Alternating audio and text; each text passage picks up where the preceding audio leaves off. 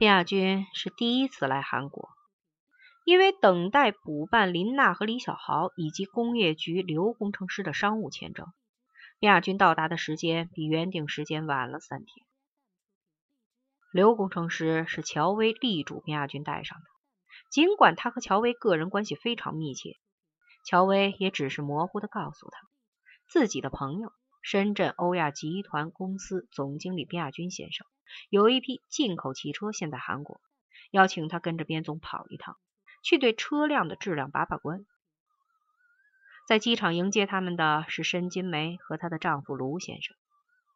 无论是从飞机上，还是驱车向窗外看，汉城都不失为是一座非常漂亮的现代化大都市，和他印象中的汉城是决然不同的。申金梅把卞亚军一行安排在了汉城市中心的一家四星级宾馆，晚上在自己位于郊区的私人别墅里举行了一个小型的家庭接风宴会。卞亚军有些奇怪的是，申金梅的父母竟然没有露面。自己毕竟是申金梅中学时期不错的朋友，况且他们又在中国生活了那么多年，真是不可思议。亚军摇摇头。也许是申金梅根本没有告诉他们吧，亚军想。申金梅的丈夫卢先生看上去年龄要比自己大些，言语不多，看人的目光也很平和，一点也不像生意场上的人。如果没有人做介绍，根本不会想到他竟然是这家从事非法对外贸易公司的老总。他甚至没有就这笔生意和边亚军进行任何会谈。家庭宴会以后，他就再没有露面，这引起了边亚军的好奇。他向申金梅提出自己想给卢先生谈谈，申金梅却委婉的拒绝了。申金梅告诉边亚军，自己已经把她的情况给丈夫做了介绍。丈夫知道边亚军和自己曾经是交情非常深厚的朋友，这次又已经见过面，边亚军给他留下了非常深刻的印象。他也相信边亚军的人格和信誉。申金梅最后说：“你们两个谈什么，仍然离不开我这个翻译，也没什么意思。况且汽车贸易只是我们公司众多业务中的一项，他已经全权交代给我办理了。”卞亚军只好打消了念头。第二天上午，申金梅一早就自己开车赶了过来。说要带边亚军他们逛逛汉城的街景。边亚军说：“高丽姐儿，我真服了你了。生意上的手续没有办妥之前，我可没有这份闲情逸致。你还是带我去看看货吧。”申金梅这才说了实话：“由于你们晚来了三天，上一批货已经被来自东北的一家经贸公司买下了，所以你们只能稍后两天等待下一批了。”边亚军的脸慢慢沉了下来。高丽姐，我真没想到你就是这样对待朋友的。申金梅辩白说：“亚军，事情我们办的确实欠妥当，不过当时人家就在这儿，要的像催命一样急。你替我想一想，我现货摆在那儿，总得有个先来后到的道理吧？为了表达我的歉意，我公司负责几位在韩期间一切生活和住宿费用。”如果你提出别的补偿办法，我也接受。那就只好从命了。卞亚军摊开手，一副无可奈何的样子。后来有人说，这只不过是申金梅和卞亚军为了再续前缘所演的一场双簧。在汉城的三天时间里，卞亚军把林娜和李小豪、刘工程师三个人扔在旅馆里。自己则和申金梅躲去另一个地方秘密幽会去了。当然，一切都是传说，没有人去求证，也无从求证。三天后，申金梅告诉边亚军，新一批货到了，不过验货和转口的地点不在汉城，而在韩国的第一大转口贸易港口釜山。我们今天就赶到釜山去吧，申金梅说。他的眼圈有些发红，我亲自给你们驾车。验货是在一座大型货轮的船上进行的，船舱里所有的灯都开亮了。神金梅叫工人把卞亚军随意指定的几个集装箱全部打开。刘工程师走进去，一会儿蹲下，一会儿站起来，像一个医生，仔细的打量着拿在手上的技术资料，并和脚下一包包的主要部件进行查验核对。卞亚军的表情非常严肃，他目不转睛的望着刘工程师，心里暗暗佩服乔薇的心细。幸亏没有自己单枪匹马跑来韩国，不然还不是两眼一抹黑，什么狗屁都搞不清楚。刘工程师把需要核对的资料都核对完了，从集装箱里爬出来，对卞亚军点了点头，示意工人们合拢了，重新上了锁，又走到另外尚未打开的集装箱跟前，再次让工人打开门，点出两部整装车，吊到甲板上，又做了一次全面检查。刘工程师才对边亚军说：“没什么问题。”边亚军这才长长的松了一口气，抬眼看向远处。只见海上水天相接的地方，一轮沉沉的落日正缓缓下坠，无数的鲜红铺满了水面，并沿着绵绵的水雾向着湛蓝的天空蒸腾上升。连此刻站在甲板上的自己也变得不真实起来。卞亚军看了看申金梅，他看见申金梅此刻也正用一种复杂的目光望着自己，他的心里禁不住动了一下。卞亚军忘了，这可是风浪凶险的生意场，沉陷于儿女情长而不能自拔，少不了会吃大亏的。回到汉城，卞亚军和申金梅重新计划了行船的日期和路线、接头的地点和联络方式，然后于当天晚上就乘班机返回了深圳。卞亚军对申金梅说：“回去后，我会准时把预付的货款打到你在美国的账号上。”你查收后，如果一切正常，我再通知你准时开船。到时候我会亲自带人去码头上接你的船长。接货闯关的过程如果展开来，几乎可以写成一部小说。可惜笔者既没有这个时间和精力，也没有这个能力。几天后的一个夜晚，黄运飞和他手下的二十几个兄弟，着清一色的便装。地道的远洋货船船员打扮，乘坐一艘大马力机械捕鱼船，趁着夜色的掩护，悄悄从一个小渔港下了海。几个小时后，他们顺利到达了指定的地点，并和装载着欧亚公司货物的韩国货船接上了头。为了防止海上劫匪们黑吃黑，黄运飞给他的手下。配置了最先进的美国产 M 六红外线自动冲锋枪。得知货船驶入厦门港务管理区，黄运飞才算把心装到了肚子里。黄运飞跟卞亚军打电话，告诉卞亚军船即将安全靠岸。卞亚军告诉黄运飞，要求他带去的弟兄不要轻易离开，就先待在船上两天，把精神养得好好的，要做最坏的打算。实在不行了，就武装闯关。当天晚上，卞亚军就去厦门海关关长庞清明的家里。庞清明问边亚军找自己有什么事儿，边亚军也不客气，说：“不瞒庞馆长，我有一批货要过关，请庞馆长给通融一下，行个方便。这是报关手续。”庞清明接过边亚军递过来的东西，仔细看了一遍。又推回到边亚军面前，他的嘴角都有些颤抖，目光冷冷的盯着边亚军，似乎想从卞亚军的脸上找出什么秘密来。汽车零配件？你一次进口这么多汽车零配件干什么？而且还是国内并不多的菲亚特和福特零配件，不是拆散的整车吧？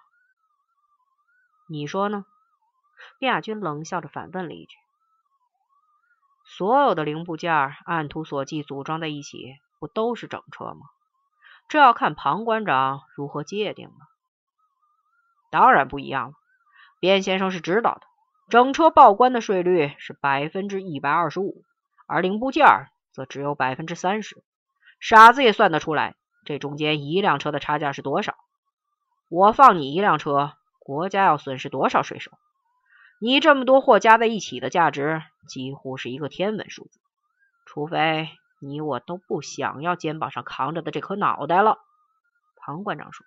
“可是我还想再活几年呢。这次不是我不给你边先生面子，是我不敢给你这个面子。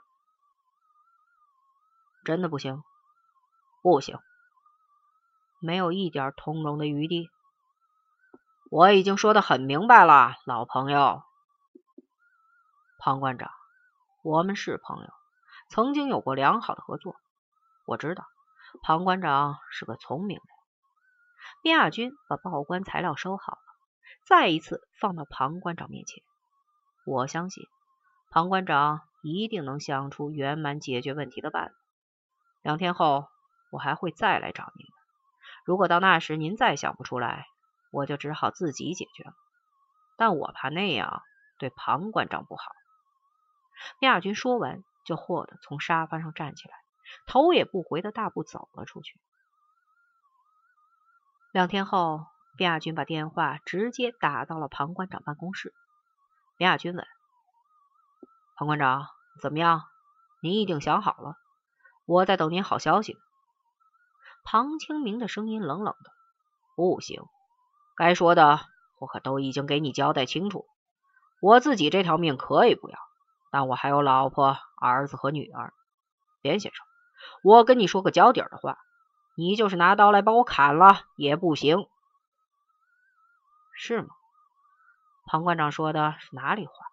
我不会拿刀砍你，不过我可不保证没有人拿刀砍你。譬如那些专门执行罪犯死刑的武装警察，还有。你想威胁我？不，作为朋友，我只是提醒你。我不知道庞馆长是否看过一本叫《圣经》的书，里边有一个故事非常有意思。有一次，耶稣经过一个村子，见一群村民正在围打一个和别人通奸的女人。耶稣拦住了村里的那些人，那些人告诉耶稣，女人是一个通奸犯，并质问耶稣为什么要拦他们。耶稣从地上捡起一块石头，说：“你认为自己没罪，就可以用这块石头打他。”结果呢？庞清明问。结果，那些人都面面相觑的愣在了那里。我不明白边先生给我讲这个故事是什么意思。真不明白，真不明白。我的意思是说，我们都是有罪的人。我不愿意去想这么复杂，反正这件事我这里没有通融的余地。当然，我也不会把边先生的秘密告诉任何人。咱们井水不犯河水。好的，既然您这么说，我也不勉强庞馆长。毕竟强扭的瓜不甜嘛。不过现在我手上有一个东西，我想庞馆长一定非常感兴趣，您过目一下。不管什么东西。我都希望边先生不要和眼下这批货发生任何联系。不会，庞馆长只需要给我边亚军三分钟时间，我相信你一定会。边先生过来吧，我在办公室等你。好的，谢谢庞馆长，您稍后，我马上就到。边亚军见到庞馆长的时候，庞清明已经把办公室收拾得干干净净。看得出，他已经做好了一副马上离开的架势。边亚军微微一笑，说：“看样子庞馆长是要马上赶我走了。”庞清明没有答话，而是面无表情的说：“边先生手上有什么宝贝，不妨拿出来。”可以。边亚军从包里抽出一个牛皮纸信封，轻轻推到了庞清明面前，说：“我都跟您放在信封里了。”您慢慢看，如果看完了仍然不愿意合作，我边亚军绝不会再来打扰。说完，打了个拱，径自走了。他的嘴角露出了一丝无意察觉的犹疑。走到大门口，远远的就看见了等在那里的林娜和李小豪。天色已经完全黑了下来，远远的路灯给路程的夜色夺上了一层神秘和朦胧。两个人正对着大门口，焦急的向着海关大院深处张望。边亚军不由加快了脚步。守卫的武警突然过来拦住了他，边亚军本能的吓了一跳，伸手就去摸藏在口袋里的家伙。武警向他行了一个标准的军礼，问：“请问您是边亚军先生吗？”边亚军点了点头。他看见刚才还站在对面的林娜和李小豪已经接近了门口。对不起，我们庞馆长请您留步。武警说：“他正在办公室等您。”是吗？边亚军松了一口气。不远处的林娜和李小豪肯定也听到了武警刚才的话，收住了脚步。边亚军再次回到了庞清明的办公室。现在他的表情换成了掩饰不住的微笑。他知道自己赢了。办公室的灯亮着，灯光从头顶流泻下来，照着庞清明的秃顶。他的脸色看上去更加苍白了，瘦小的身子也像突然又缩小了一圈，孤单无助的陷进了办公桌后边的椅子里。边亚军暗暗骂了一句：“个狗东西！”边亚军，你赢了。我庞清明真是佩服佩服。庞清明的目光像刀刃一样在边亚军的脸上来回刮了几下。惭愧，惭愧。边亚军说：“我是胜之不武，不过情急之下出此下策，还请庞馆长海量。明天上午八点半，我亲自去验棺。”庞清明说：“你回去吧，我希望这是最后一次。”笔者曾问边亚军，究竟给庞清明看了什么东西，竟让他在几分钟时间突然改变了决定。边亚军把杯子里冒着热气的咖啡搅了搅，惬意的呷了一勺。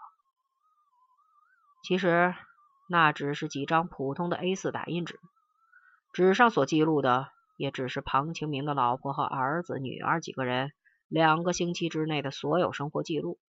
包括他们每一天在室内外上 WC 的次数和具体时间。边亚军得意的笑了起来，说：“这咖啡味道挺好的，地道的巴西货，比什么美国雀巢好多了。”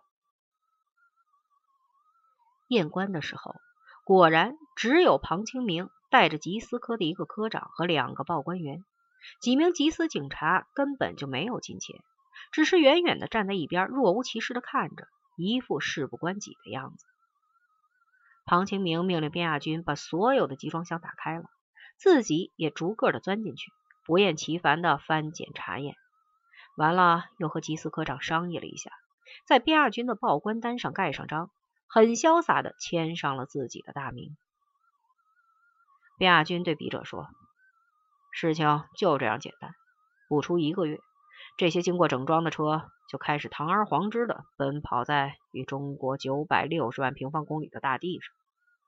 你看，这些来自汽车王国的最新款式高级轿车，为我们的改革开放增添了一道多么亮丽的风景。当那些人乘坐在上面风驰电掣的时候，谁还管他是不是走私车？你的这些车是怎么出手的？笔者问。很简单，这是天大的便宜。大家都巴不得天上掉馅饼。乔威只帮我联系了两个中型城市的市长，二百辆车就被他们集体采购了。至于他们带走后又是如何二次处理分配的，我就不知道，也不该知道。边亚军曾给笔者讲过另一个故事。我在小学读书的时候，有一天班主任上完课，突然指着黑板问我们：“黑板是什么颜色？”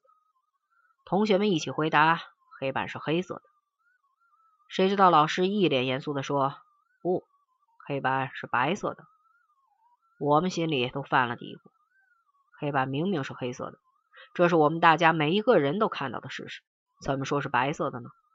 于是大家又一起喊：“黑色的。”班主任犀利而严肃的目光在全班四十个同学的脸上扫了一遍，继续说：“不。”班主任说他是白色的，他就是白色的。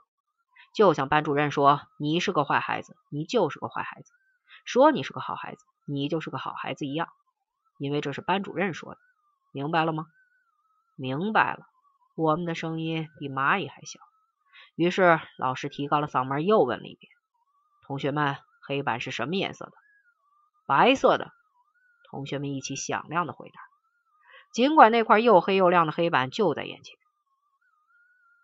边亚军说：“经过了这么多年的跌塔困爬，我才知道，什么真理、正义、良知都他妈是狗屁。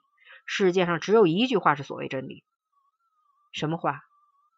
就是那个叫达尔文的英国老头说的话：‘物竞天择，适者生存。’”林亚军说：“老老实实经商，规规矩矩做事儿。”我今天能在全广州最高级的白天鹅宾馆请你喝咖啡吗？如果你想找个女孩子玩玩也可以，中国的、外国的都可以，由我买单了。边亚军又嬉皮笑脸起来。